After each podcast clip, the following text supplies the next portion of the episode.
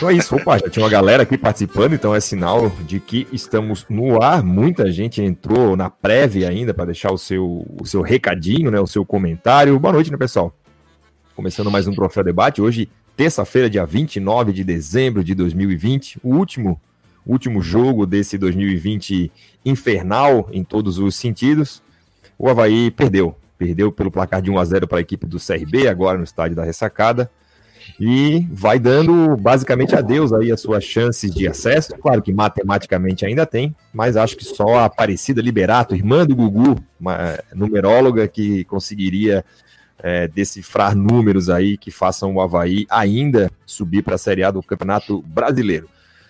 E para fazer esse troféu debate aqui comigo está o Fabrício Daniel, diretamente lá do sul da ilha do Campestre. Também estou no sul da ilha, estou na Caiacanga. E aí, Fabrício, boa noite. Boa noite, Rafael. Boa noite, Mozart, Felipe, Borges.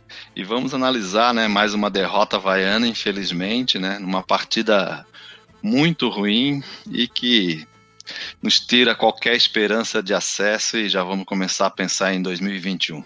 Boa noite. Valeu, boa noite. Boa noite também ao Moza Maranhão, diretamente do sul do estado. E aí, Moza, boa noite. Boa noite, Rafael. Boa noite, Borges. Boa noite, Fabrício Daniel. Boa noite, pessoal do chat, que a gente gosta muito e sempre lê. É, bom, foi uma derrota totalmente justa. Eu só vou deixar uma pergunta para os nossos amigos que estão assistindo, para os meus colegas aqui de programa. Como é que o Lucão do Break, que o narrador estava alucinado chamando do Break toda hora, vai parar no CRB e não no Havaí? É, como é que como, né? Se, mas assim, ô Moza, nesse período a gente contratou o Ronaldo, né? Que, assim, ó, tem 300 Ronaldos jogando no futebol mundial. O pior Ronaldo é o nosso, né? Que é uma façanha, né? Escolher o Ronaldo bom é fácil, né? Quero ver ir lá e, e pinçar o Ronaldo perna de pau. Conseguimos essa proeza. E aí deixamos passar jogadores como esse. Mas eu deixei por último a apresentação do Felipe Borges, porque tenho a minha dúvida que hoje será um dia em que Felipe Borges não vai poupar é, críticas ao nosso querido Claudinei Oliveira. E aí, Borges, boa noite. Boa noite, Xavier. Boa noite, Fabrício. Boa noite, Mozart. É como já não poupei no clássico, né? Bom, vamos ser justos aqui com o teu colega aqui do, de, de programa e teu amigo. É... Pelo menos perdemos, né? Pelo menos perdemos, porque quando a gente tava com empate, o Havaí já estava fora da Série B, pelo menos perdeu e o CRB pode complicar um pouco a vida do, do Figueirense. Então, no final do jogo, o Havaí tentando empatar, eu já tava olhando assim, não. Só o que falta ainda é empatar esse jogo, né? Então, pelo menos ainda não empatou, acabou e a gente dificultou um pouco a vida deles, porque hoje foi aquele dia da desmobilização, né? No início do jogo já dava para ver os jogadores desmobilizados e aí também deve ter muito a ver o extracampo, né? Então a gente vai comentar sobre isso aí durante o programa. Teu microfone, meu jovem. É isso aí. É, ah, esqueci aqui. É isso aí, galera. Apresentado a nossa mesa aqui, o Troféu Debate tem o apoio do It's Cowork, melhor espaço de trabalho compartilhado da grande Florianópolis. Seja uma empresa ou um profissional autônomo, no It's Coworking tem o serviço e o espaço ideal para você. Acesse o itscoworking.com.br ou ligue no 3375-0040 e saiba mais. A galera que já estava aqui na prévia, né? O Marcos Aldojan, boa noite, amigos. 2019 ainda não acabou, verdade, né? Conseguimos emendar um ano pandêmico num ano pandemônico, né? Que foi o ano de 2019. É, Cláudio Henrique também, time medíocre, cadê o senhor Batistotti, o senhor Marquinhos Santos para dar explicações? Adriano Neves também, boa noite, Claudiolas, o sonho acabou. O, quem mais aqui? É, o, o, Marcos Aldojan lembra que salvamos mais um do rebaixamento, né? Como diz o Miguel Ovaí, a vacina da Covid-19. É, o, o, o, Pedro Paulo Pereira diz aqui: boa noite, o fantasma do Geninho apareceu na ressacada, só pode. Ralf Ronaldo pode rescindir o contrato hoje. Na minha opinião, pode começar a organização da barca e bota para jogar o Sub-23, vergonha. A Ana Ana Clara Cunha de Jesus, aqui time que precisa ganhar, entra Ralph, Bruno Silva, Luan, Pedro Castro, PQP, o Vitor Campos também está aqui. É, boa noite, com um time desse é até preferível não subir para a Série A. Só assim nós, torcedores, somos poupados de mais um vexame como o de 2014, 2019. O Adriano Gonçalves também está aqui. Uma boa noite para ele. O Marcelo Mafezoli, será que é parente do Marcel Mafezoli? É, o, a Kátia de Paula também. Boa noite. Comeram manjuva e arrotaram tainha bota entre parênteses, Miguel Livramento, mais uma frase do saudoso Miguel. É, o Rafael Nilson Rodrigues, grande professor Rafael, lá do IFSC, um abraço aí para o reitor de extensão e relações externas. É, Felipe Aderbal da Silva também está sempre aqui, professor Felipe. O Adriano, o Eduardo Oliveira. Adrian não é pior que esses caras em campo. Ó, temos uma opinião polêmica aí, hein? É, o Carlos Henrique da Cunha também, o Gabriel Volek Fernandes, reformulação já, diretoria, comissão técnica e jogador que não tiver contrato é rua. Enfim, o clima não podia estar tá sendo pior, né? Obviamente, vai perdeu aí nos seus domínios novamente. É, eu até chamei o Borges por último e já boto ele na conversa primeiro, porque foi uma jornada muito ruim do professor Claudinei, né, Borges? A escalação acho que não tem muito ali o que mudar, de fato é o que o Havaí tinha em campo, talvez uma outra peça mas a postura do time em campo foi bastante lamentável. Dá o teu primeiro pitaco aí, Borges. Xavier, eu até. Eu, a escalação também é uma, me incomodou um pouco, né? Mas aí é como eu falei no, no pós-clássico, tem muito a ver com questão de conceito de jogo, né? É, eu prefiro que nas extremidades ali do meio-campo sejam jogadores mais agudos, né? E, e nem só pelo ataque, mas também e até principalmente sem a bola para essa recomposição pelo lado ser mais rápida e esses jogadores com mais intensidade, mais velocidade, venham logo para a linha dos volantes e deixem o time organizado. O Claudinei, ele já jogou com o meia aberto no Havaí em 2016, era o Diego Jardel que jogava aberto, e o Marquinhos era o meia centralizado.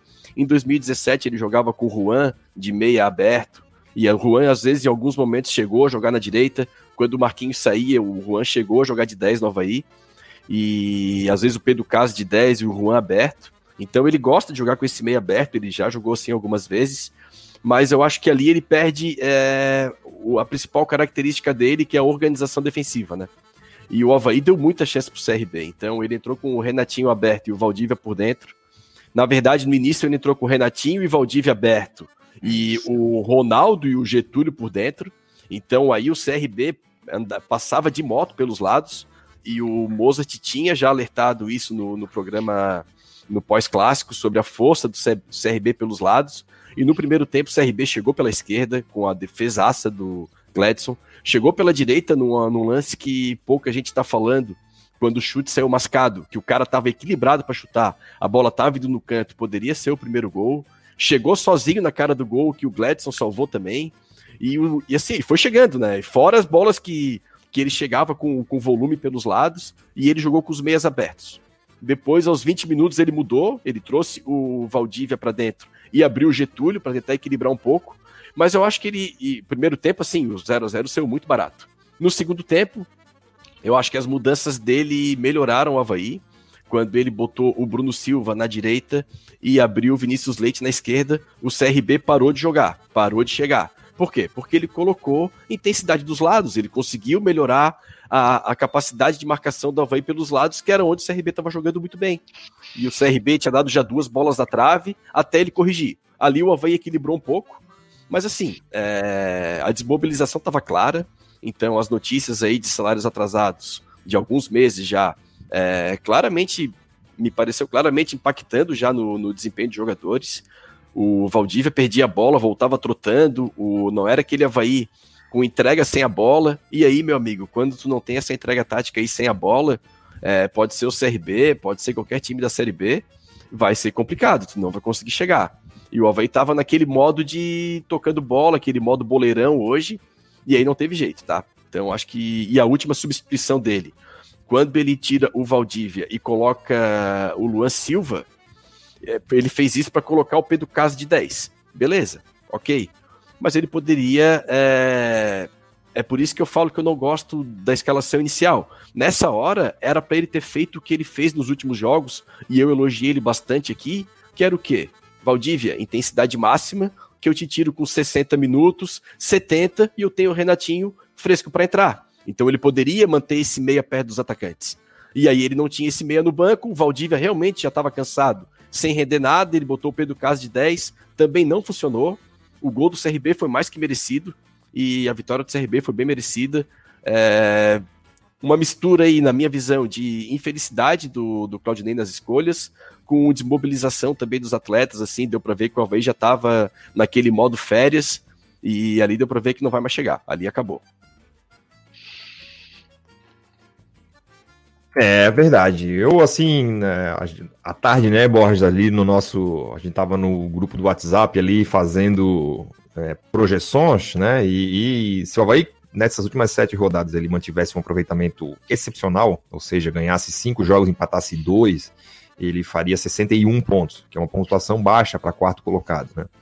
É, então, ele agora ele precisa ganhar os próximos seis jogos para fazer.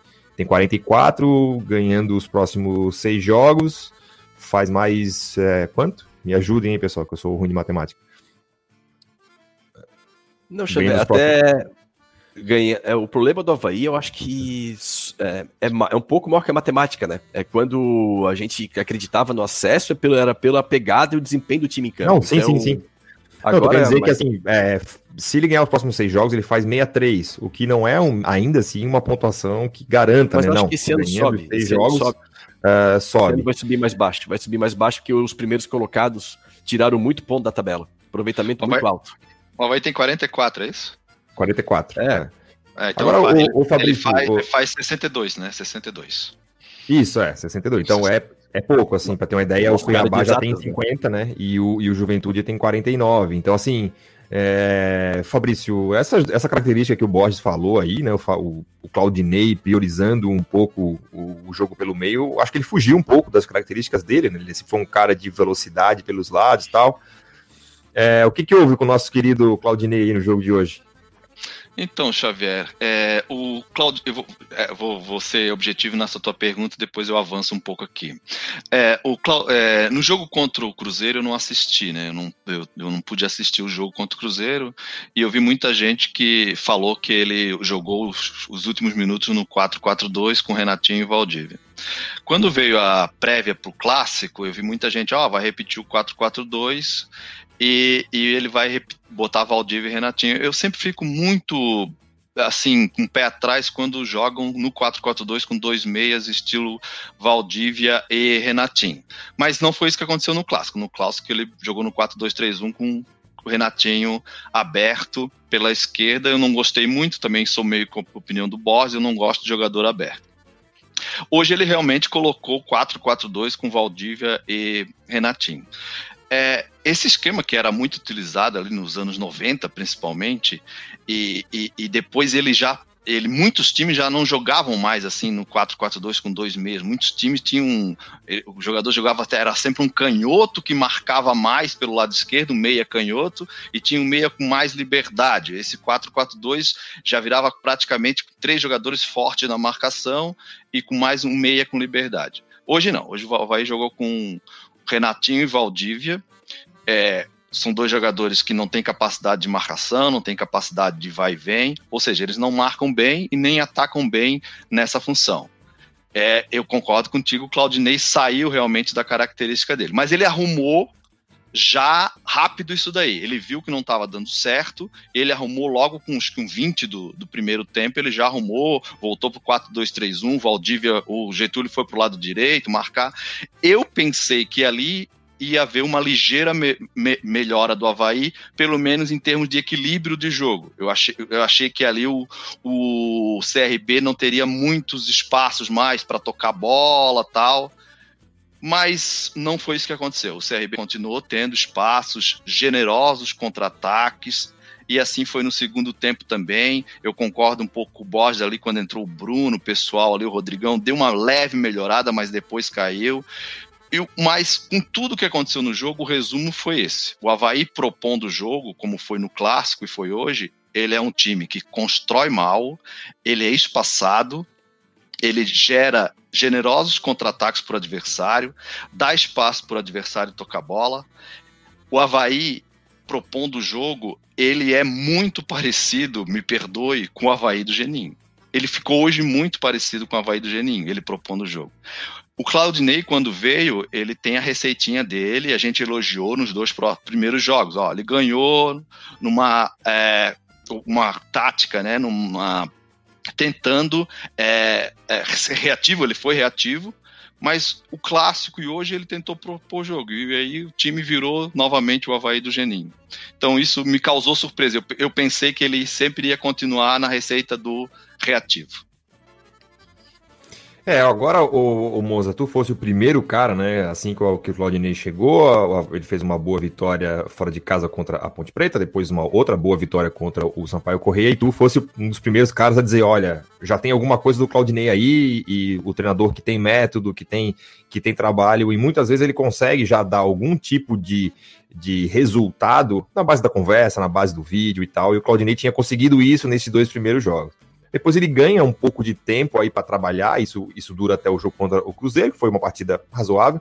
Depois ele ganha um período aí para trabalhar, que são os jogos o clássico e, e, hoje, e parece que o time evolui, né? É mais ou menos isso que aconteceu nesse, nesse período e por quê? Qual, qual é a tua avaliação disso?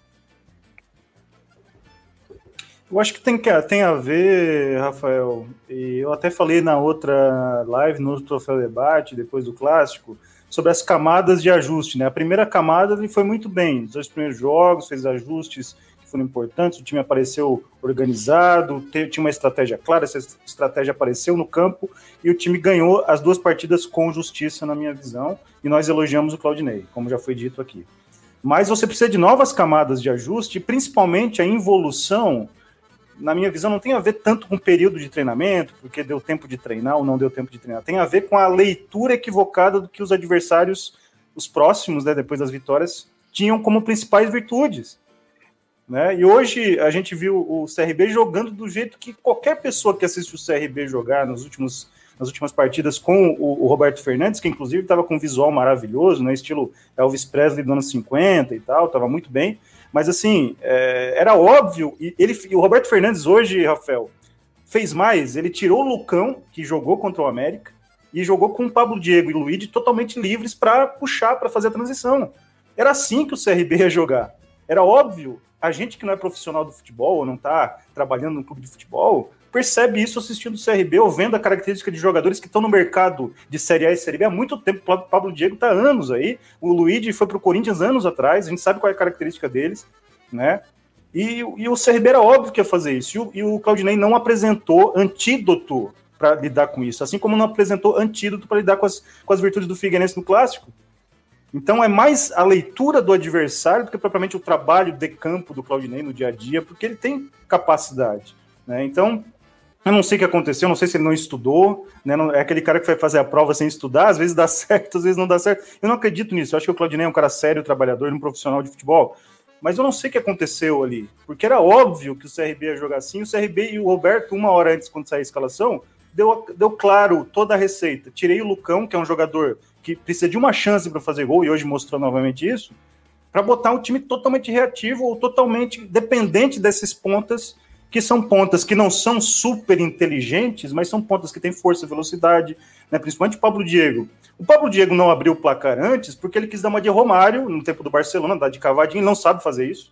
Ele é um jogador que sabe fazer o que ele fez em alguns momentos. Vai para cima, ele é um jogador que se impõe fisicamente, um jogador que tem algumas virtudes no trato da bola, mas também tem muita dificuldade de jogar curtinho, de dar tapinha de, de cavado, não é, é dele, né? Então, e o Gladson fez uma grande partida hoje também.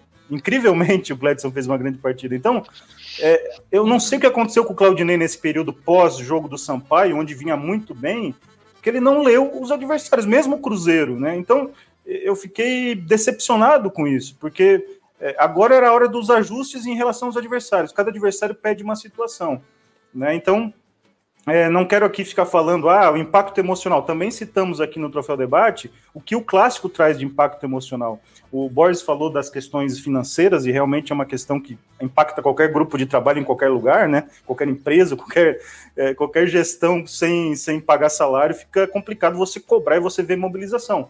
Né? Mas também pode ter a ver um pouco com, com o impacto da derrota do clássico. Eu achei que o Havaí pudesse recuperar um pouco mais rapidamente da derrota no clássico. Vou citar um exemplo aqui da Série A que eu vi exatamente isso. Eu esperava que isso acontecesse com o Havaí. O São Paulo perdeu para o Corinthians, tomou uma porrada do Corinthians, né? É, no, no, domingo e na quarta-feira jogou com o Atlético Mineiro, um jogo dificílimo, que era seis pontos, e o São Paulo se recuperou rapidamente. Né? Eu esperava essa reação do Havaí hoje, porque era o jogo que valia uh, o futuro do Havaí na Série B, e na minha visão, o futuro do Havaí na Série B, infelizmente, é ficar no meio da tabela. É, até certo momento do jogo ali, olhando, eu pensei, cara, parece que o time que tem chance de acesso é o CRB. quem, quem, quem teve mais organizado, bem mais próximo do gol, acho que o resultado foi justo. O Havaí mereceu perder esse jogo, não tem nem o que chorar, não tem o que, o que reclamar de nada, né? O Havaí foi dominado a maior parte do jogo, que não com, com imposição de posse de bola, mas a, as chances mais claras foram do CRB. Quem teve mais tesão durante o jogo todo foi o CRB. Então acho que o resultado foi bastante justo. O CRB tem um cara que eu gosto muito, que já desde o jogo do primeiro turno eu venho acompanhando dele, que é o, o Reginaldo, o, o, lateral direito, muito bom. Acho que é um cara que, que de, deveria ficar um pouco aí de, de olho, né? Mas, cara, enfim, acho que o resultado foi correto, né? Foi, foi justo, mas mais um balde de água fria aí no, nos torcedores havaianos que vinham né, com, com, com fio de esperança aí depois da chegada do, do Claudinei. É, é, vamos ver quem é que está aqui comentando com a gente. O, o, Fábio Martins aqui, com todo respeito à opinião do Borges, mas o Claudinei é um técnico fraquíssimo em todos os aspectos, apesar de o Havaí ter um time fraco, faltou muito dele, tanto na escalação quanto na tática do jogo. O Mário Felipe Trotti aqui, o Havaí é o único time do mundo que não dispensa jogador, que não rescinde por mau comportamento, é isso aí. É, não tem não tem como. O Adriano Gonçalves aqui, qualquer torcedor entende mais é, de futebol que nós diretores, apesar de não sabermos o que realmente rola. É, o Cid Júnior, lembra ele que a Série B do ano que vem vai ser mais difícil com Cruzeiro, Botafogo, Curitiba, Goiás e podendo ter ainda o Vasco. Então o ano de subir era esse. Eu acrescentaria ainda, de nome, grandes nomes da Série B que não vão subir. O Havaí é um deles, a Ponte Preta é um deles. Então, dali, entre Cuiabá, Juventude, Sampaio Correia, CSA, os times estão brigando ali, dois deles não vão subir. Então, é, tem tudo para ser uma Série B bastante complicada aí no, no próximo ano. Uh, quem mais aqui? O... Tinha uma pergunta especial aqui para o Moza, que eu acabei que os comentários correram eu não consegui é, ver. Pergunta do Piquet, não sei se sabe o, o que que é. O, o, o Guilherme Fleming aqui pergunta, pô Felipe, Pedro eu Castro, sei que que é, eu sei que, que, é, tá... ele coloca de 10? Eu sei o que que é, Rafa. Diga. Tem a pergunta aí para colocar ou já perdeu? Eu Deixa eu ver se eu acho ele... aqui. Hum, diga. É uma piada interna, um amigo meu, que é o Roberto, que me falou que ia mandar essa pergunta do Flávio. Flávio, Flávio Piquet é o responsável pelos gramados do Brasil, da Copa do Mundo 2014, do Maracanã e tal. E é uma piada interna e ele quis botar essa piada interna aqui. Mas pode tocar o programa que. Bom, eu só quero mandar um abraço para o Roberto Lucas Piantino Arantes, meu amigo, que sempre acompanha aqui o Troféu Debate, é fã de todos vocês. Ah, beleza. Um grande abraço ao Roberto também. É, o Hermes Daniel pergunta se já renovaram com o Claudinei depois dessa bela partida. O Claudinei tinha esse contrato aí até o final da Série B, né? Então, a princípio, não. Uh, o, inclusive, o próprio Gaston Rodrigues já foi embora, então a maldição de Sherman permanece, né? Não, não teremos o estrangeiro com maior número de gols. Uh, quem mais aqui? Deixa eu ver. Mais umazinha aqui para a gente encerrar. É, o, o, professor Nilson aqui tinha perguntado com relação ao Geninho, né? Se, se, se qual fator a gente acha que seria o mais é, preponderante. Ver se eu acho aqui a pergunta dele, que eu até tinha separado e depois é, perdi. Aqui, ó. Uh, uh, não ter subido foi culpa do Claudinei, da demissão tardia do Geninho, ou não teria jeito mesmo? Essa é uma pergunta difícil, hein? Acho que o Borges sabe essa resposta aí.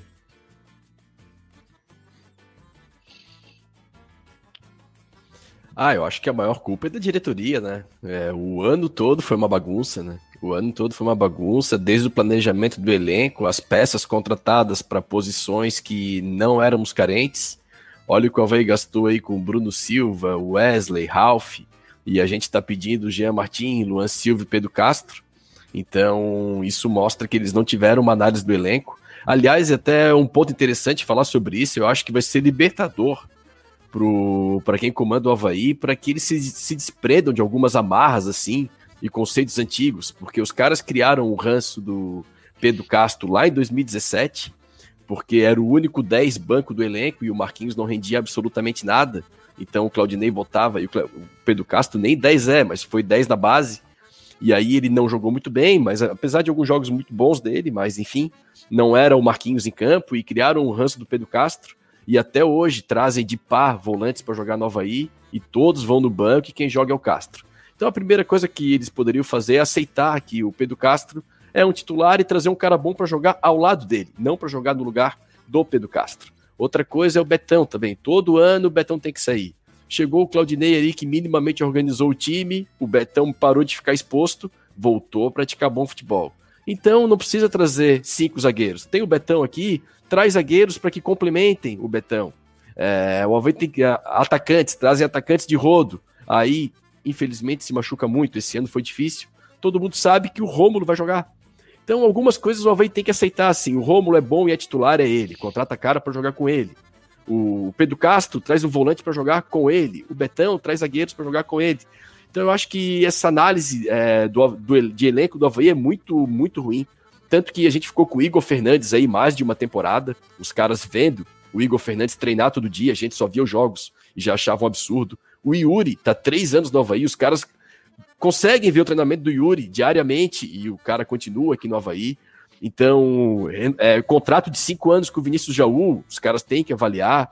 O Daniel Amorim, os caras estavam vendo o Daniel Amorim treinar todo dia, fazem contrato de três anos. Então, aí, quando tem quatro técnicos no, no ano, e eu tenho todas as críticas ao Geninho, mas não consigo culpar ele também, é, é, é planejamento, amigo. Porque quatro técnicos, será que o Geninho até acho que o menos deles, assim, mas assim, respeito a trajetória dele. Mas será que em quatro técnicos ninguém sabe nada? Quando eles fritaram o português lá, será que valeu a pena a diretoria ter comprado pelo elenco de boleiros ali e ter mostrado que quem mandava era o vestiário? Será que nessa hora não faltou uma qualificação aí fora de campo para chegar para os jogadores e falar: ó, aqui o negócio é sério, aqui tem regra, vocês vão ter que cumprir tudo que ele está falando. Ah, taticamente tem que correr para marcar? Tem, tem que correr para marcar. Então aqui o lugar é sério, ele é que manda e a gente é que avalia ele, não são vocês. Então, nessa hora que era para ter feito isso, compraram pelos boleiros. Então, isso começou errado lá atrás. Então, eu acho que o problema do Havaí é muito mais amplo do que as quatro linhas. E agora ainda estoura com o absurdo de ter largado a Série A em setembro, agosto e setembro. E nós estamos com o salário atrasado agora, esperando venda de jogador, quando o planejamento foi feito em agosto. Agosto e setembro, o Havaí começou a planejar essa temporada. Então não foi falta de tempo, não foi falta de recurso financeiro, foi falta de qualificação. E aí não dá pra gente colocar a culpa em quem tá dentro de campo. Porque nenhum técnico veio pro Havaí obrigado, nenhum jogador veio pro Havaí obrigado, e foi um ano vergonhoso. O Havaí não passou de fase em nenhuma competição. É, até o, o, o, Felipe Silva trouxe esse detalhe, né, no meio da semana. É, foi a temporada onde o Havaí jogou menos jogos, ou seja, é, mesmo com a, a, pandemia, né? Se o Campeonato Brasileiro da Série B terminasse, é, terminasse ali nesse mês agora, em dezembro, seria no, em muito tempo a temporada que o Havaí jogou menos jogos, ou seja, é o, é o ano que o Havaí foi é, menos longe na Copa do Brasil, menos longe no Campeonato Catarinense e né, só jogou a Série B, aí com o Campeonato de Pontos Corridos. Agora, o, o Fabrício, é, é mais um ano que está indo embora. Claro, a gente sabe que matematicamente ainda tem chance, o futebol é imprevisível e tal, só, mas eu só quero lembrar os amigos, por exemplo, a gente precisa de uma arrancada e de uma estatística maior do que a de 2016, né, de, nesses próximos jogos. Aquele ano que o Claudinei assumiu, né, o Havaí fez em 17 jogos, 13 vitórias e 4 empates. O Havaí precisa de um percentual de, de aproveitamento maior do que naquela época para poder ainda ter alguma chance de subir. Então, acho que 2019, 2020 é, foi para o saco, aí, como diz o outro. Mas é, é, é, mais um ano em que a gente não pode simplesmente, né, Fabrício, aceitar de que, poxa, não deu certo e ano que vem continuar as mesmas pessoas, os mesmos métodos e é, ser mais simplesmente um ano que o Havaí abandona no meio do campeonato é, por incompetência própria, né?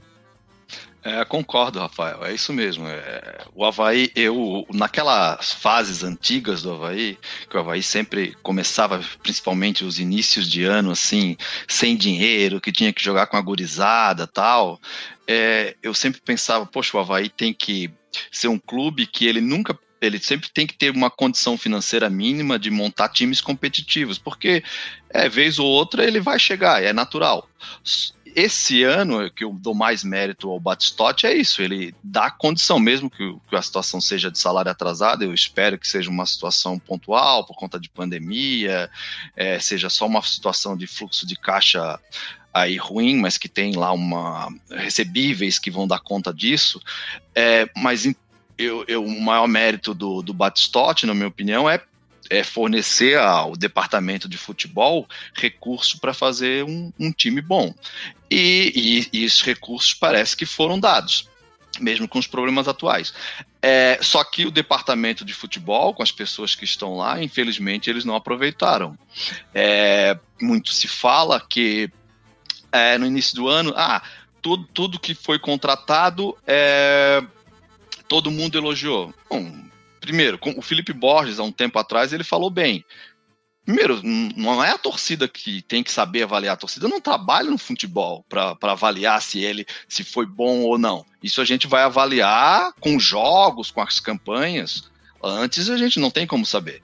Eu sempre ficava com muito pé atrás, porque assim, poxa, é um elenco de boleirão que estão sendo jogadores contratados muito fácil, assim, jogadores com nome. Ah, como quando é esmola demais, o Santos desconfia, né? Então eu acho que eu acho que esse departamento de futebol não pode continuar para 2021, sendo bem claro, objetivo. E eu acho que o departamento de futebol ele tem que ser criativo. Às vezes ele tem que trazer um jogador aqui. O Mozart trabalha com isso, acho que ele vai me dar razão, que a gente não conhece. É, chegou o Léo Gago, por exemplo, em 2009. Ninguém conhecia o Léo Gago. Ele errou quatro passes num jogo contra o Brusque de estreia e foi chamado Léo Cego. Mas eu percebi, né, eu estava na arquibancada, no setor D, eu percebi, esse cara sabe jogar. Esse cara, ele errou, mas ele sabe jogar. Ninguém conhecia o cara. E, e, e, aquele elenco ali era tinha muita gente não. Então o cara precisa ser criativo, precisa conhecer. Se for para contratar jogadores que são conhecidos, qualquer um vai lá e faz. Então ele precisa ter mais criatividade. Eu acho que tem que ser reformulado a direção de futebol com certeza para 2021. Até porque, né, Fabrício, é, embora essas condições tenham sido dadas, e, e, como tu falasse, a questão salarial pode ser uma coisa pontual em relação ao fluxo de caixa, mas foram 28 contratações, né, ao longo do ano. Então, é, é, teve, teve, pan, é, teve pandemia para receita, mas não teve pandemia para despesa, né, que quer dizer, pô, 28 jogadores é bastante gente, é quase, são quase três times completos, né. Não, é, o, nas gestões, nos anos passados, até vocês mesmo, Felipe Silva, acho que uhum. ele estava elogiando bastante assim, Batistotti, ó, a, as contratações têm diminuído por ano com relação àqueles anos lá atrás. Esse ano foram 28, é muita gente, né? É Quando você vai gente. contratar o jogador, eu sei que pro nível do Havaí é, é, é mais difícil que pro, pro Barcelona. O Barcelona vai lá e escolhe, o Havaí não é assim. Então é, corre mais risco. Mas tem que tomar muito cuidado, muito cuidado. Eu acho, por exemplo, a contratação do Renatinho. O Renatinho não, não havia jogado mais no Paraná, estava lá no CSA, não estava jogando bem. Ele tem que tomar muito cuidado com as contratações. Vai fazer um contrato de um ano, então, no mínimo de um ano, né? Então, é, tem que ser criativa, tem que ter conhecimento, tudo que a gente tem reiterado, assim é, de é, só por nome de jogador, vai ser fácil, vai entusiasmar a torcida, mas vai ser momentâneo. Eu acho assim, o, o Fabrício, eu vou puxar já o Moza aí para conversa, é que assim, eu, na minha avaliação do departamento de futebol nesse ano, eles quiseram, e aí eu acho que até entendo, não concordo hoje, né, mas entendo, eles quiseram de cara é, dar uma impressão que acabasse, né, que, que, que, apagasse de vez a impressão de 2019. Né? Então, assim, pô, a gente entende que a torcida está machucada, a gente entende que formamos para a Série A um time muito abaixo, então acho que para a torcida voltar a nos apoiar, temos que fazer um time bom para poder jogar a Série B. E aí, com base nisso, eles foram muito atrás de jogadores, como tu falasse, de, de nome. Temos que trazer um jogador que a torcida vai chegar e vai gostar. Mas a fase atual dele, se ele rende, se ele é o ideal para a posição ou não. Isso acho que acabou ficando um pouco em segundo plano. Eu, eu, eu acho que a Havaí trouxe muitos jogadores que é, com a expectativa de que eles voltassem a jogar o que já jogaram um dia. E aí tem, tem vários desses, Valdívia, o Bruno Silva, Ralph, o, o próprio Rildo. É, em detrimento a jogadores que estão jogando isso, né? Que, que, que, que num, num, passado recente, muito recente, tem apresentado condições de jogar uh, no Havaí. É, é, o que aconteceu com outros times aí que a gente viu, ele, é, é, essas pinçadas né, de, de jogadores que têm um, um, histórico recente muito bom, não tem grandes passagens aí pelo futebol brasileiro, mas tem um histórico bom. Eu acho que o cara que contrata, por exemplo, o Valdívia não pode reclamar que o Valdívia está em baixa. O Valdívia está em baixa desde que saiu do Inter em 2016. Então, a, a situação atual dele está em baixa. Ah, pô, o Rildo se machuca muito, levamos azar. Cara, não é azar, o Rildo se machuca em todo lugar que ele vai. Então, assim, é um cara que tá sempre machucado. Ah, o Ralph, o Bruno Silva e tal, pô, jogador já com 34, 35 anos, 36 até aí no caso do Ralph. É, então, assim, que, que o, o, que eles já jogaram um dia, o, a condição atual deles não permite. Então, acho que na hora de reformular e de fazer a, a, as opções, é, se optou por isso, para tentar recuperar jogador, em vez de aproveitar aqueles que já estão em cima do, dos cascos. Não sei se é a opinião do, do, do Moza, né? Não sei se ele, é, se ele vê um, algum outro perfil, né? algum outro problema que tenha levado o, o Havaí a ter feito esse elenco que não deu liga, né? A gente pode dizer que com, com, quatro técnicos, passou muita gente, 28 contratações, gente indo embora, gente chegando, literalmente não deu liga. Olha, tem vários fatores aí, Rafael. Acho que eu concordo praticamente com tudo que foi dito pelo Felipe, pelo Fabrício sobre e contigo também, né? Sobre a questão da montagem do elenco. Acho que a montagem do elenco com muita grife foi uma resposta ao ano traumatizante de 2019 mesmo, para a torcida ganhar um pouco de autoestima, né? Agora contratamos jogadores de grife, de nome, com, com passagens em, nos maiores clubes do Brasil, e isso dá uma injeção de autoestima. Só que é o placebo, né? O efeito ali, você pega o balão, enche o balão, você não amarra e solta o balão, o balão vai esvaziar, né? E aí foi o caso, assim. E, e eu noto que na Série B o perfil que está dando certo é o jogador jovem que vem dos clubes maiores da Série A para a Série B, né? O caso, por exemplo, você pega um jogador que fora de campo tem nível Ronaldinho Gaúcho no Fluminense. O Borges gosta desse exemplo do Ronaldinho Gaúcho no Fluminense, que é o Rafael Bilu do CSA. Quem conhece o Rafael Bilu do Corinthians sabe o que é o Rafael Bilu fora de campo. Tem histórias que eu não posso contar aqui. Mas o Rafael Bilu é um jogador de 21 anos, que tem um super potencial, né? E que lá no CSA tá fazendo o seu papel muito bem, o CSA tá brigando para subir. Então, um jogador que foi para lá meio machucado porque saiu do Corinthians, né? Mas foi com fome né? Agora você pega esse jogador, eu vou dar outro exemplo aqui, tem vários exemplos, a gente pode ficar até amanhã falando. O Anderson Ceará, que entrou hoje no segundo tempo do CRB, um jogador do Santos, de 21 anos também, um meia muito bom, deveria estar no Santos, inclusive, não ter sido emprestado para o CRB. Jogador com perfil, um jogador profissional, um jogador dedicado, diferentemente do Rafael Bilu, que parece que está se ajeitando lá no CSA. Então, assim, é um perfil jovem de jogador que tem fome, né? Ou o perfil do jogador obscuro, que daí você precisa de uma, de uma, análise de mercado muito detalhada. Por isso que eu falei nas outras lives. Como é que o Caio Dantas foi parar no Sampaio Correia e virou artilheiro da Série B? Como é que o Lucão tá no, no CRB, o CRB que perdeu o Léo Gamalho e traz o Lucão como reposição, que é para mim até melhor que o Léo Gamalho. Só que o Lucão teve problema físico? Teve. Tem as questões com peso? Teve, mas parece que ele tá um pouco mais fino. Ele é pesado, ele nunca vai deixar de ser pesado. Mas é um jogador que consegue ter uma mobilidade, finaliza de direita, finaliza de esquerda, como foi o gol hoje. Como é que o Breno foi parar no Juventude e agora está no Palmeiras? Como é que todos os times da Série B têm pontas agudos e habilidosos e o Havaí não tem nesse momento? Tem que jogar com o Getúlio, que é o jogador perna dura. Ponta de perna dura vai passar por quem? Vai driblar quem? Ponta de perna dura? Não dá. Então, assim, como é que o CRB apresenta dois pontos? Aí entra o Iago no segundo tempo, que era do Curitiba, um jogador também habilidoso. Tem até no banco o CRB que está brigando para não cair. Então, assim, a análise de mercado da Havaí foi análise de grife, de tamanho de nome no futebol brasileiro. E os perfis que a Série B pede atualmente não são esses.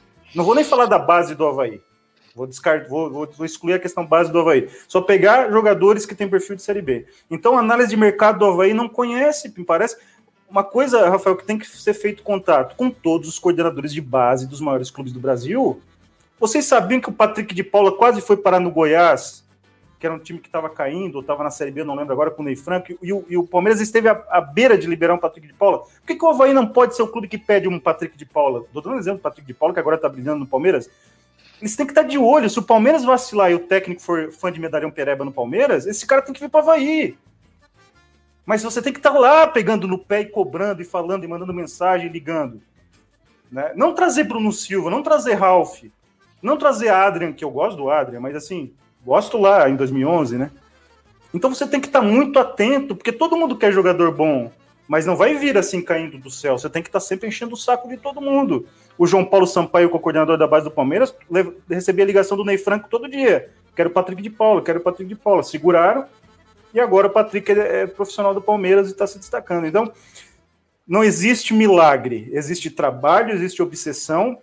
E o Havaí, me parece, que, inclusive agora no final, né, para complementar meu comentário, trouxe o Claudinei na versão Salvador da Pátria. Vamos trazer um Salvador da Pátria para consertar tudo de errado que o Havaí fez nos últimos tempos. Vai dar certo? Já teve um milagre em 2016, vai dar certo? É difícil dar certo, a gente quer que dê, mas sendo racional não vai dar certo. É, muito tarde, né? Inclusive, né? Dá... Pega aqui, Claudinei, tens nove jogos, vai lá e, e faz teu nome. Aí é difícil, né? Não, 11 jogos, né, quando o Claudinei chegou. Uh, mas enfim, eu, vamos ver quem está aqui dando um comentário, daqui a pouco já vai para a parte final aqui do, do programa. Uh, uh, o Vinícius pede para o Moza explicar como que foi achado, então, o Caio Dantas, onde é que andava o Caio Dantas? O Caio Dantas sempre foi um talento na base, ele teve muito destaque numa copinha de cinco anos atrás, tá? E aí foi perambulando, um jogador que teve algumas questões também que afetaram o rendimento dele em outros clubes, Tá? Mas era um jogador que já tinha destaque na Copa São Paulo. Esse, esse jogador que tem destaque ali, você tem que monitorar. Né? Você tem que monitorar e monitorando. Né? Você tem que ter um banco de dados. Né? No Olheiros nós temos banco de dados. Como é que num departamento de futebol profissional você não tem banco de dados grande? Não banco de dados com meia dúzia. Você tem que ter 300 jogadores, 350, 400 jogadores. Né? Você tem que mapear todos os jogadores de destaque dessas competições. Né? E aí o, o Sampaio apostou, claro, no momento de baixa do Caio Dantas, mas o Caio Dantas estava em forma física? Estava, porque desde o primeiro jogo que ele jogou no São Paulo, ele estava arrebentando. Ah, inclusive aqui contra o Havaí na ressacada. Né? Pegou. Hum. E aí você tem que. Porque às vezes não é só o jogador que tem alta, o jogador que tem alta é caro. O jogador que tem alta pode ir para a Série A se o Havaí não tiver na Série A. O Breno foi pro, pro, pro, pro Palmeiras depois do Juventude. Mas você tem que pegar o cara que você sabe que tá faltando detalhe para ele explodir. E o, e o Sampaio fez isso com o Caio Dantas. Mas o Caio Dantas é desconhecido? Não. O Caio Dantas a gente cobriu no Olheiros a Copa São Paulo e falamos do Caio Dantas 300 vezes no Olheiros, na época. Né? E todo mundo falou do Caio Dantas. E agora aparece, é uma surpresa. Não é uma surpresa, né? Então, é, é, tem que fazer uma análise de mercado obsessiva. E principalmente nesses jovens que querem explodir no futebol. E alguns, às vezes, que estão um pouquinho mais adiantados na idade, mas mesmo assim precisam explodir no futebol, que é o caso do Caio, que não explodiu com 20, mas está explodindo agora.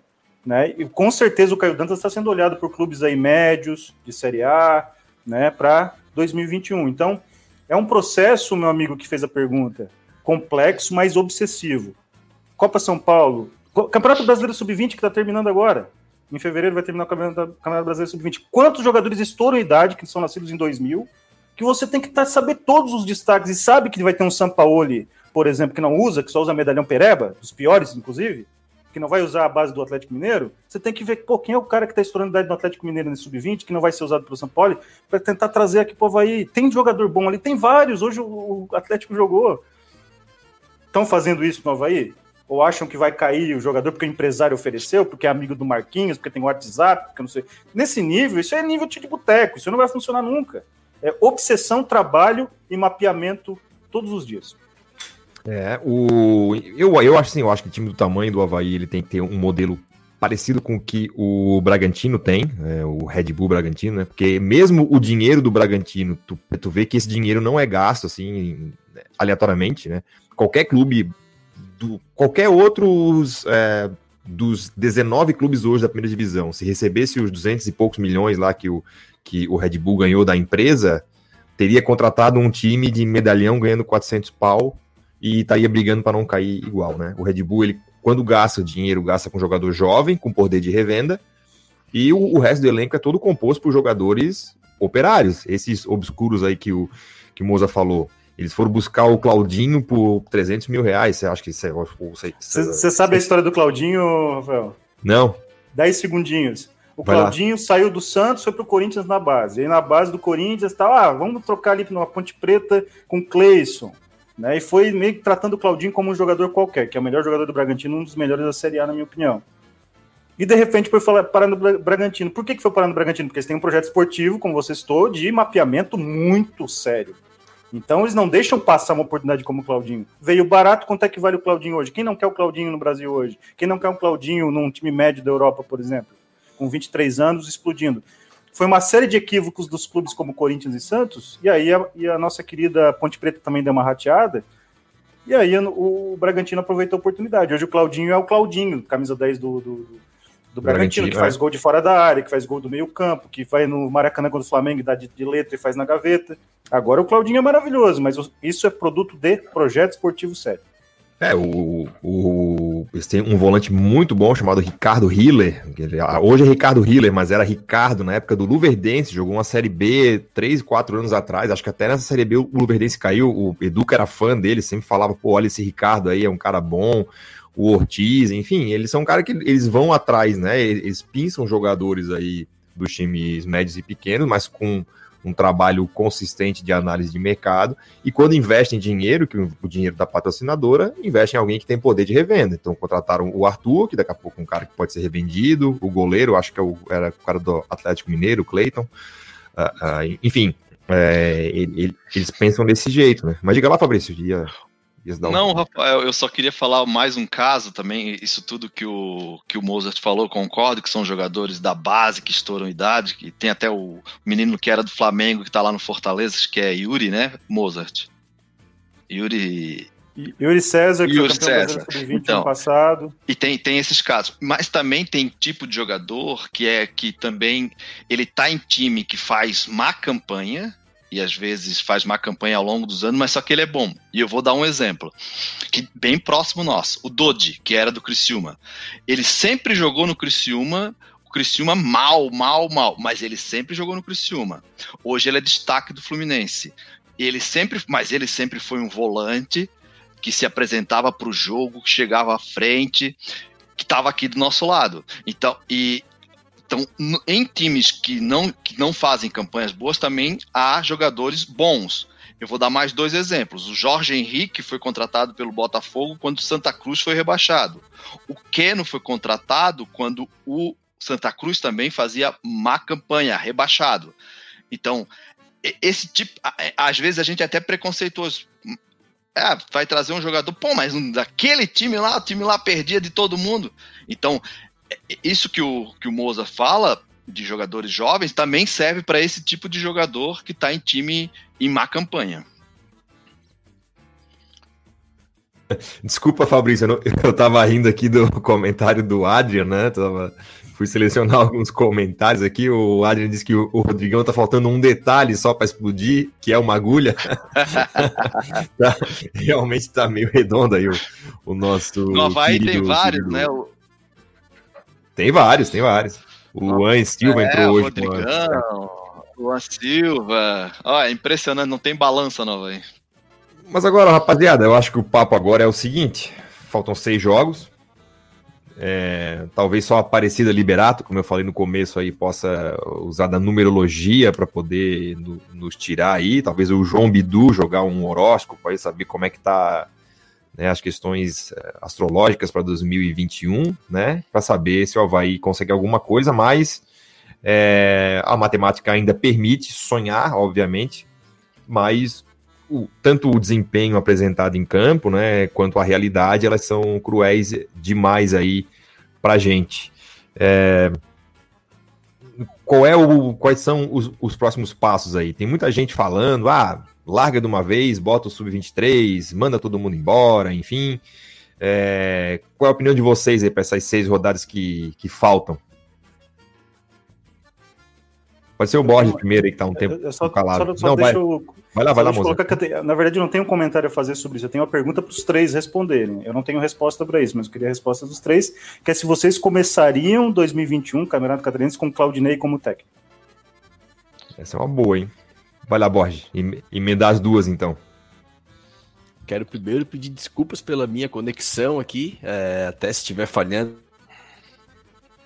Tá falhando. Acho que, acho que, tá acho que o, o técnico que instalou a tua conexão é o Claudinei Oliveira, porque tá toda hora falhando aí, não consegue chegar. Cara, é, palmas quando enche no, nessa época do ano, cara, fica tudo ruim. Eu tô sem sinal de telefone, a internet fica horrível, cara, a vida aqui fica um inferno.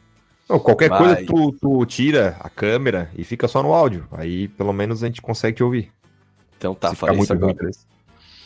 Vê se tá. Se picotar o áudio aí, por favor, vocês, vocês me avisem.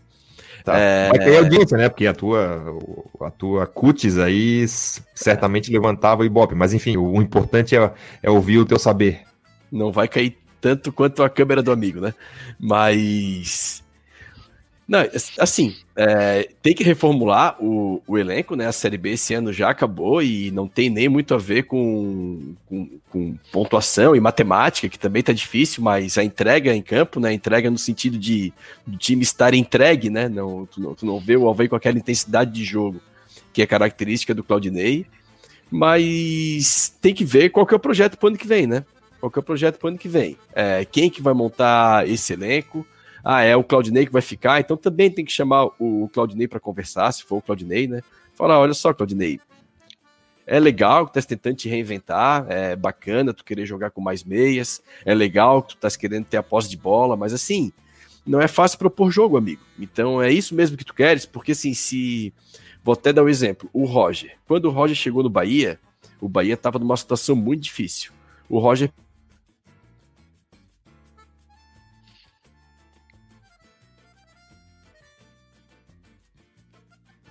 Na hora que o Borges emendar o Roger, acho que caiu. Mas enfim, vai lá o Fabrício, então daqui a pouco o Borges entra de novo aí. Sobre Desculpa, o Claudinei. Até vou, vou continua, finalizar. Continua. Vou, e que ponto eu parei? Vocês podem me dizer? Cara, o, é do, tava citando o exemplo. O exemplo do Roger no Bahia. O Roger, Roger no Bahia. Chegou, o Roger, quando chegou no Bahia, ele pegou o Bahia numa situação difícil, em meio do campeonato, ele montou o Bahia reativo, que quase chegou na Libertadores. Para o ano seguinte, tentou já ser o Roger tentando propor jogo. Tomou um pau do Guto Ferreira né, no, no, na Copa do Nordeste. O Bahia ficava naquele meio termo de não ser um time que defendia bem também um time que atacava mal.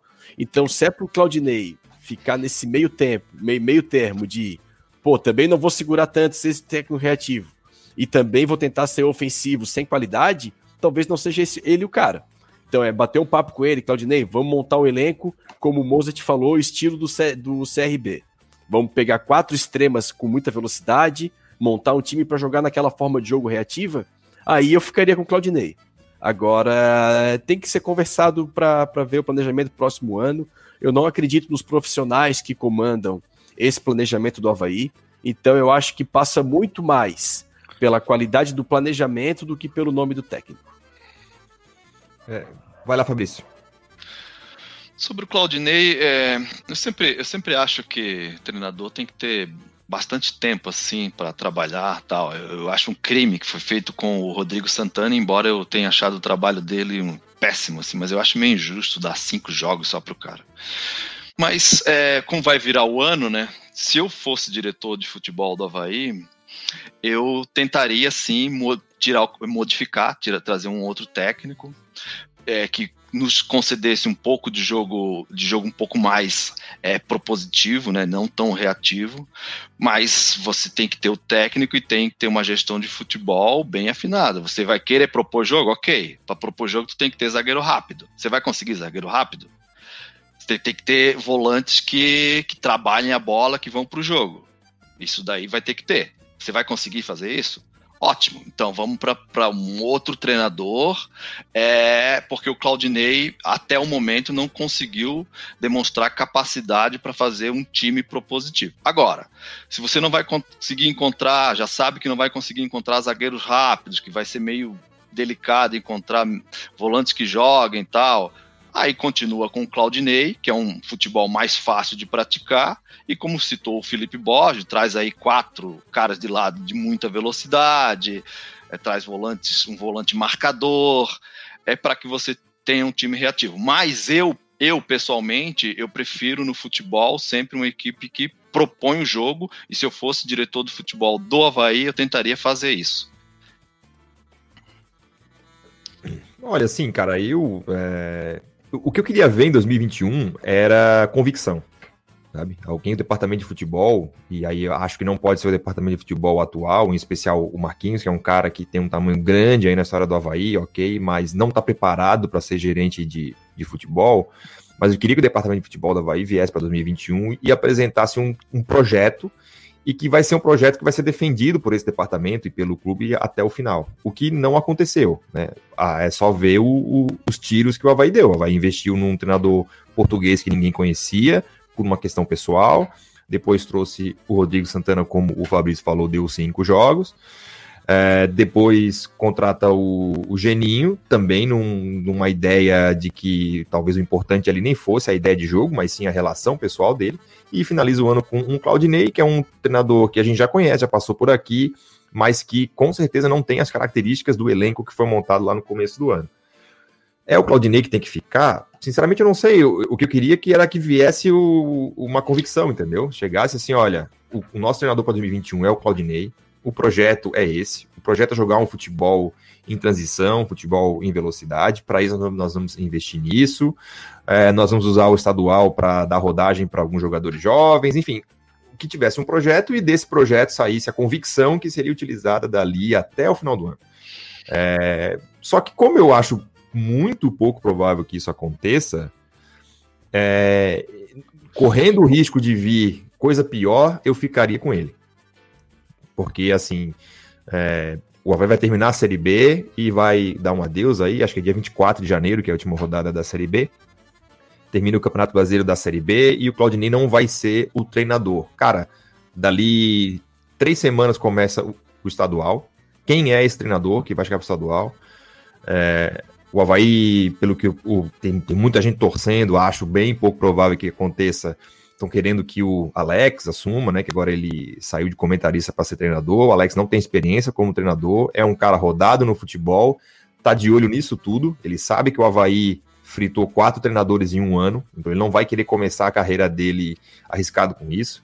Ah, o, o, Luiz Pacheco fala aqui, né? Papo antigo do Marquinhos e tal. Cara, na hora que aperta o bolso, aperta a carreira, não tem essa de amigo do Marquinhos, fulano, ciclano, amigo do Marquinhos. Não existe isso. O cara, isso, o cara só vai para amizade quando o mercado tá fechado para ele. E o Alex é um cara que tem mercado. Ele, ele pode se posicionar em qualquer lugar. E para o Havaí seria uma aposta. Então, não sabendo quem vai ser o treinador do Havaí dia 25 de janeiro, eu ficaria com o Claudinei, que é um cara que a gente sabe que é, é profissional, tem um trabalho de campo de razoável para bom, mas que consegue dar padrão para sua equipe rápido. É, faria isso do que é, inventaria um outro nome aleatório. Porque, é como eu falei no começo, o Havaí tem um projeto, sabe o que quer, o treinador para esse projeto é o Anderson Moreira. E esse é o projeto, já está alinhavado, o Claudinei vai terminar o campeonato, mas no dia 26 ele já se apresenta aqui, já tem a lista, já sabe quem é. O, ok, esse é, o, esse é o plano, beleza, aceito. Agora, se não tem plano, estão esperando terminar a Série B para ver em que colocação vai ficar e não se sabe o que vai querer para 2021, eu permaneceria com o Claudinei Oliveira.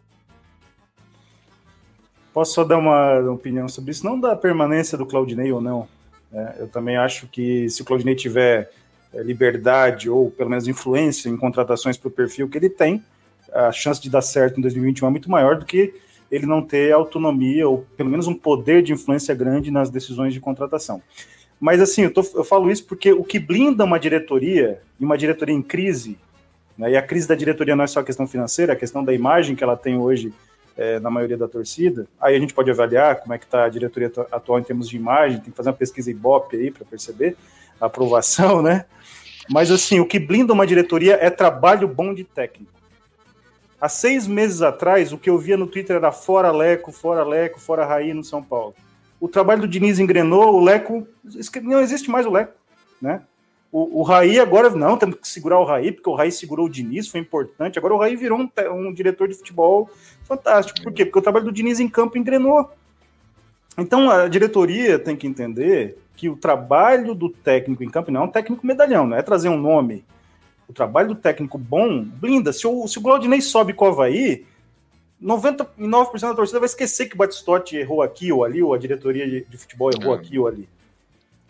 As pessoas, ó, oh, o Claudinei, né? O Claudinei, o Claudinei. Claro, as pessoas iam exaltar o Claudinei, estátua na ressacada. O Borges ia fazer um vídeo emocionado, ter estátua lá na ressacada também. A gente ia fazer. ia um, tatuar um busto, o nome do Claudinei Oliveira. Um né? busto de bronze. Não, né? Em 2016, em 2016 ele fez exatamente isso que está citando. O, o Batistotti estava caindo para C, direto dá para C, e o Claudinei salvou, e agora o Batistotti virou sinônimo de um ótimo gestor financeiro. Mas ele estava caído para ser, e quem botou o dinheiro no cofre, amigo, foi Claudinei e Betão ali, e o Marquinhos que entrou bem Exatamente. também. Esses caras botaram o dinheiro no cofre, o, não foi a administração goleiro, né? do Batistotti. Desculpa, mano.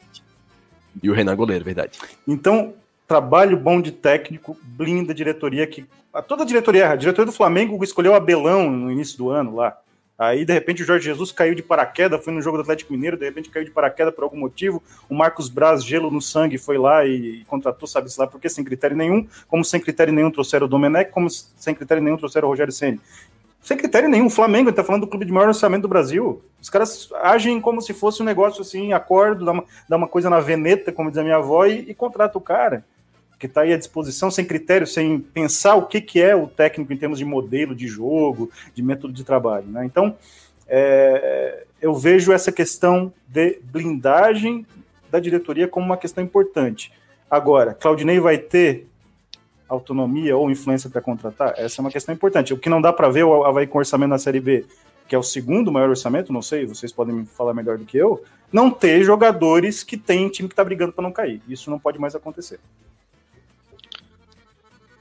Fabrício queria dar mais um pitaco não? É, só, um pitaquinho rápido. É, é, claro que futebol se ganha de várias formas, né? A gente sabe disso, né? O Havaí subiu com o Claudinei numa retranca, para ser bem popular, numa retranca tremenda, né? Eu, eu acho, eu, eu acho que serviu lá atrás, tudo. Mas eu acho que a gente sempre tem que avançar e dar um passo à frente. E eu, pro meu gosto de futebol, pelo que eu entendo de futebol, eu acho que a gente, quando tem um time que propõe, é que um time bem encaixado, ele tá mais perto da vitória, embora tenha exemplos aí que pode, possam me desmentir, mas é, pelo meu conceito de futebol, se eu fosse diretor de futebol, eu traria um treinador que tem esse conceito, que tem alguma experiência e que eu respaldaria ele, mas eu tentaria mudar o que o Havaí tem hoje, né, com o Claudinei, nem, nem tem muito, mas a, começou a apresentar nos dois primeiros jogos, é, tentar pelo menos fazer um time com mais, mais posse, que agrida mais, que tenha zagueiros rápidos, um time que seja mais agradável de a gente assistir e que também tenha resultado. É isso aí. É, eu, a, a, minha opinião também é muito balizada no que, que pode acontecer. O Havaí já fez isso muitas vezes com jogadores, muitas vezes. Jogadores que foram bem aqui no Havaí e que na hora de renovar pediram um pouquinho a mais, o Havaí não quis. E aí na época eu falei: olha, vão trazer três que somados são mais caros que esse cara e esse cara não vai resolver.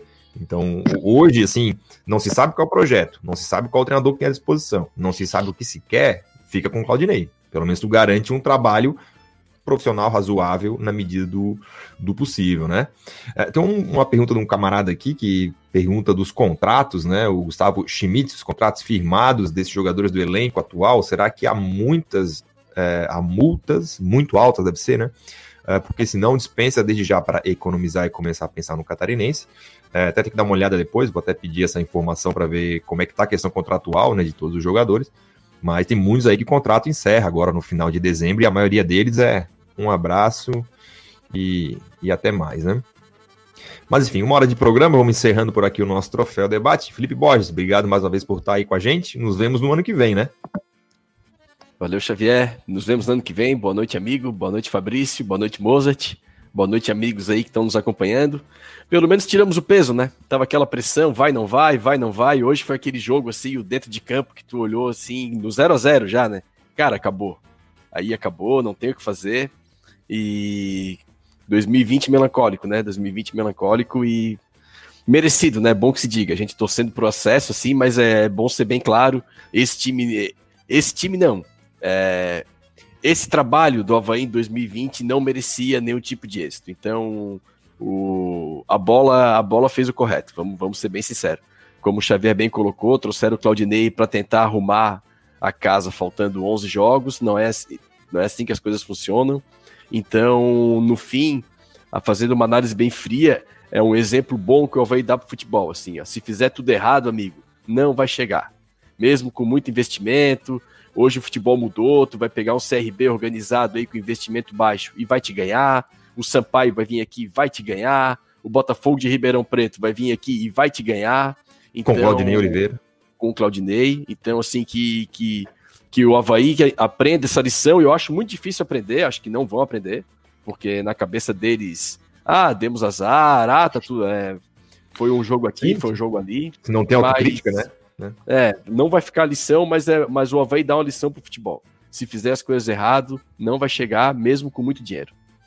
É, e, e, cada vez menos, né? A gente lembrou ao longo do, do, ano, né? E até na última perguntinha do Vane Chagas aqui, ele pergunta se a gente tiraria o Jorginho do, do co-irmão. Eu acho que essa Série B é uma Série B de treinadores, cara. Uma Série B que bons trabalhos, né? Temos alguns treinadores para identificar no radar. Humberto Louser é um deles, mas acho que vai dar um passo maior aí com o título, possível título da Chapecoense. Mas o Matheus Costa fez um bom trabalho. O Alan Al no, no, no, no, Cuiabá foi demitido injustamente do, do Paraná, mas é um cara que tem futuro, treinadores Pintado. jovens. Léo Condé, o Pintado fez um trabalho Pouco bom. fala, Pô, mas o que o Pintado Na tá boa, fazendo... assim, ó. E o, o Moza certamente vai concordar comigo. Se o Geninho tá no G4, perde os dois atacantes destaques do time dele, ele ia passar o resto do campeonato chorando, chora. Não aí, aí não só o Geninho não, tá? Qualquer treinador do Brasil, se acontece o que aconteceu com o Juventude, pô, o cara perdeu o Breno, o como é que é o os outros atacantes ali, um tem um nome engraçado assim, um o Moza vai lembrar do Juventude. Eu lembro só do o Breno. Breno Lopes, né? Foi pro Palmeiras e tem o Agnelson, a Nelson, foi pro Ceará ou pro esporte, acho que esse na, na troca com o Rogério, uma coisa assim. Mas eram os dois principais jogadores aí do Juventude.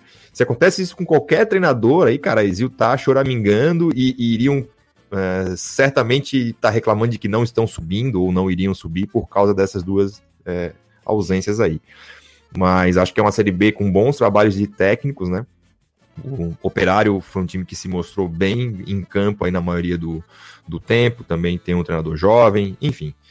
É, falta saber de convicção, né? E aí a pergunta do Vanner, do, do Jorginho, eu tenho sentimentos assim obscuros, né, com relação ao Jorginho, porque assim, o Jorginho jogou no Havaí, né? Antes de mais nada, eu quero corrigir o Marcelo Siqueira aqui na, na transmissão do clássico, ele disse que o Havaí tem o, o Jean Martin, o João, o Matheus Lucas e o João Lucas que jogaram no Figueirense e o Figueirense não tinha ninguém que jogou no Havaí, tem o Jorginho. O Jorginho jogou no Havaí, lá no começo dos anos 2000, 2001 ou 2, se eu não me engano. Mas o, mas o Jorginho tem um nome depois do Jorginho, é nome composto. Qual é o Jorginho Cantinflas, é, agora que foi resolvido.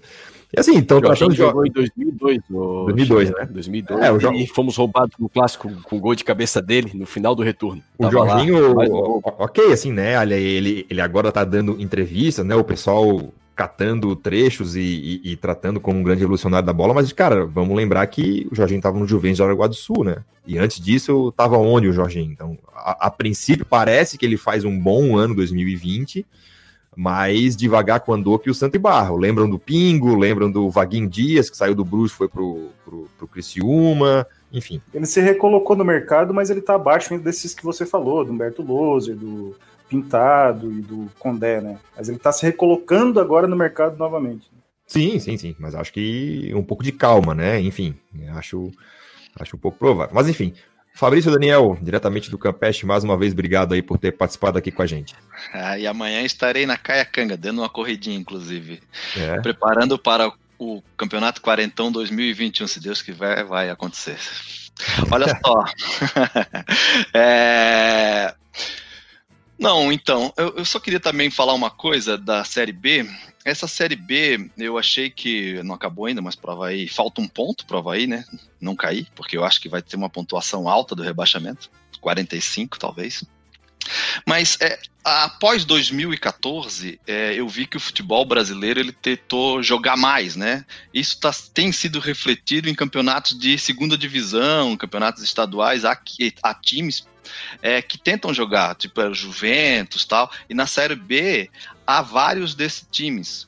Mas infelizmente o Havaí não conseguiu ser em 2020 um time moderno desses que a gente viu até bastante na Série B. Eu espero que isso mude para 2021, que a gente tenha assim um futebol mais agradável, mais moderno, que não dê tanto espaço para o adversário, que a que agrida, que esteja mais junto um jogador do outro, que chegue mais na frente com mais gente, tudo que tem futebol moderno seja aplicado no Havaí. E eu quero desejar também para vocês um feliz 2021, né? Obrigado, Rafael, pelo convite aqui é, para participar junto com vocês. Participei duas vezes, para mim foi uma honra. Um abraço e muita saúde para todos nós. Valeu, Fabrício. A honra é toda nossa, né? É, aliás, já tá. O Fabrício é um dos que o contrato vencia, já foi renovado aí para 2021. então, espero contar com o amigo aí nos próximos, nos próximos programas. É, claro. É, Moza Maranhão, mais uma vez, brigadão aí. Valeu, Rafael. Valeu, Fabrício, Borges, é, pessoal do chat. Agradeço muito o convite de sempre, né, para participar. Feliz 2021 para todo mundo. E eu só queria deixar uma mensagem. Né, as pessoas que não tem nada a ver com o Havaí. Mas outro dia eu estava vendo o pessoal criticando muito essa coisa do propor jogo, né? O Bielsa, que foi para a Inglaterra e ganhou o campeonato da segunda divisão, o pessoal estava dizendo que era superestimado porque tinha ganhado a segunda divisão. Eu quero saber quantos técnicos são corajosos de ir no país dos outros, sem falar a língua dos outros, e ganham o campeonato dos outros propondo o jogo com um elenco modesto. Poucos fazem isso. E esse é o perfil que tem que ser a referência para qualquer técnico brasileiro, na minha opinião tirar os defeitos dele à parte, as excentricidades que ele tem, mas ele é uma grande referência ainda, não vamos esquecer disso. Um grande abraço e até a próxima oportunidade. Valeu, valeu, Moza Maranhão, obrigado, Moza, Fabrício, Felipe, obrigado a Fernanda, ao Felipe Silva, ao Vinícius Belo, ao Rodrigo Moisés, ao Rodrigo Silveira, é, deixa eu ver se eu não esqueci ninguém que participou com a gente aí em 2020, é, quem mais? O Educa participou com a gente também, enfim, Obrigado a todo mundo que fez um troféu debate aí até 2020, né? O campeonato prossegue, então voltaremos em 2021. Desejamos aí a todos um, uma boa virada de ano, um bom derradeiro do ano, como dizia o meu avô, né? É, e, e, tudo de bom aí, bastante saúde para todo mundo e um 2021 melhor do que 2020. É, não só na questão do futebol, né? Mas também a questão da pandemia, enfim, foi um 2020 bastante complicado. A gente espera que todo mundo possa ter saúde, em especial, no próximo ano. Valeu, galera, obrigado e até semana que vem.